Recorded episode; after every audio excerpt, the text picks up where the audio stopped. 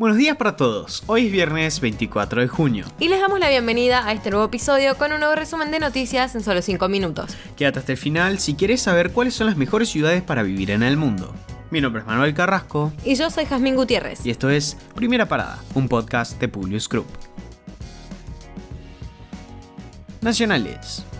A pesar de la dura interna política y de las incertidumbres financieras, el desempleo se redujo más de 3 puntos en el primer trimestre del año y fue del 7%, el menor nivel desde 2016 cuando comenzó la nueva serie. Sin embargo, siguen las dudas sobre la calidad del trabajo generado sobre todo por el salto del trabajo informal, que pasó en los últimos 12 meses del 32,4 al 35,9%.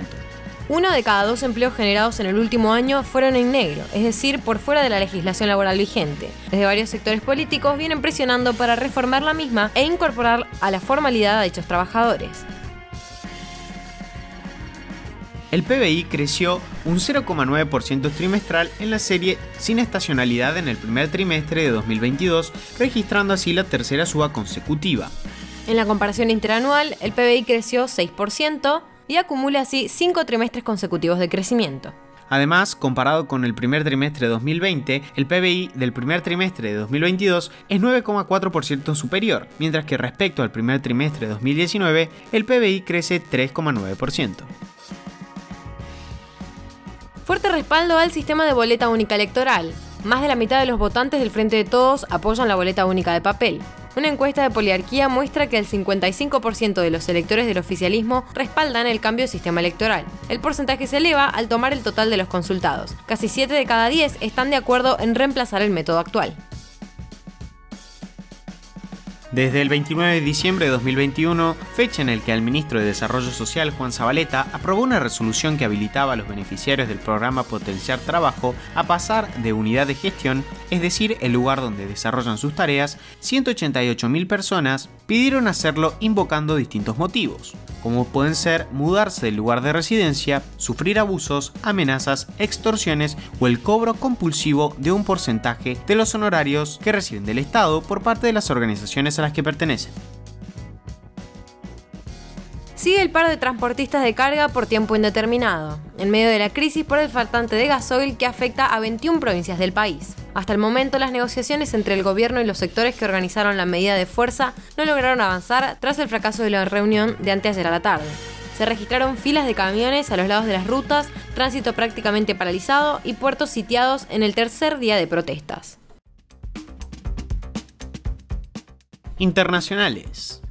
La Unión Europea concedió a Ucrania y Moldavia el estatuto de candidatos para sumarse al bloque. El proceso completo de adhesión, sin embargo, puede llevar varios años para ser efectivo.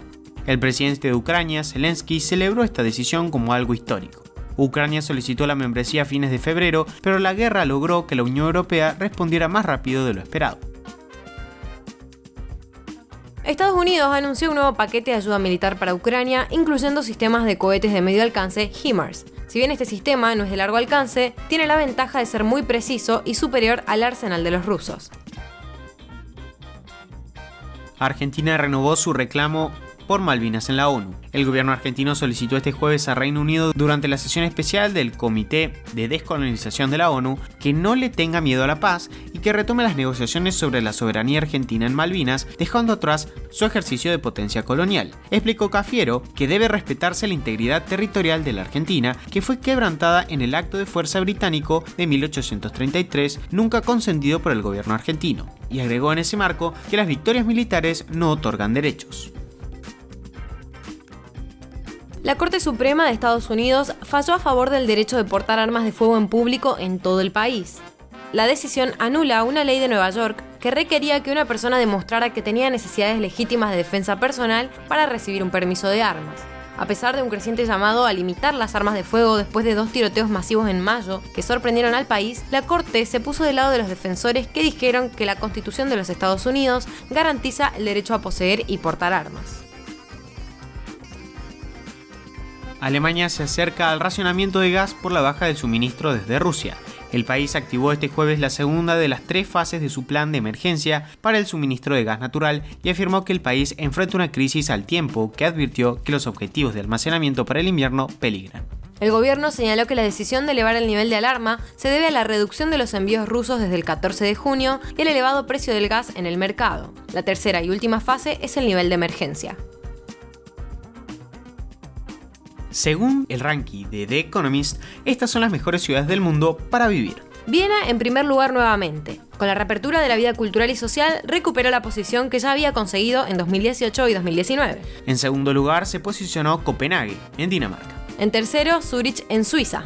En cuarto y quinto lugar, dos ciudades canadienses, Calgary y Vancouver.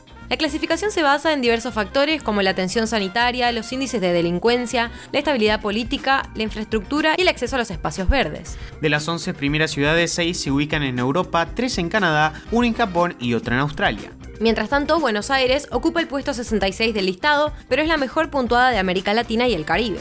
Según el informe, las guerras, los conflictos y el terrorismo fueron los principales factores enumerados en relación con la baja habitabilidad de las ciudades. Es así que Damasco, Lagos y Trípoli aparecen como las menos habitables del mundo.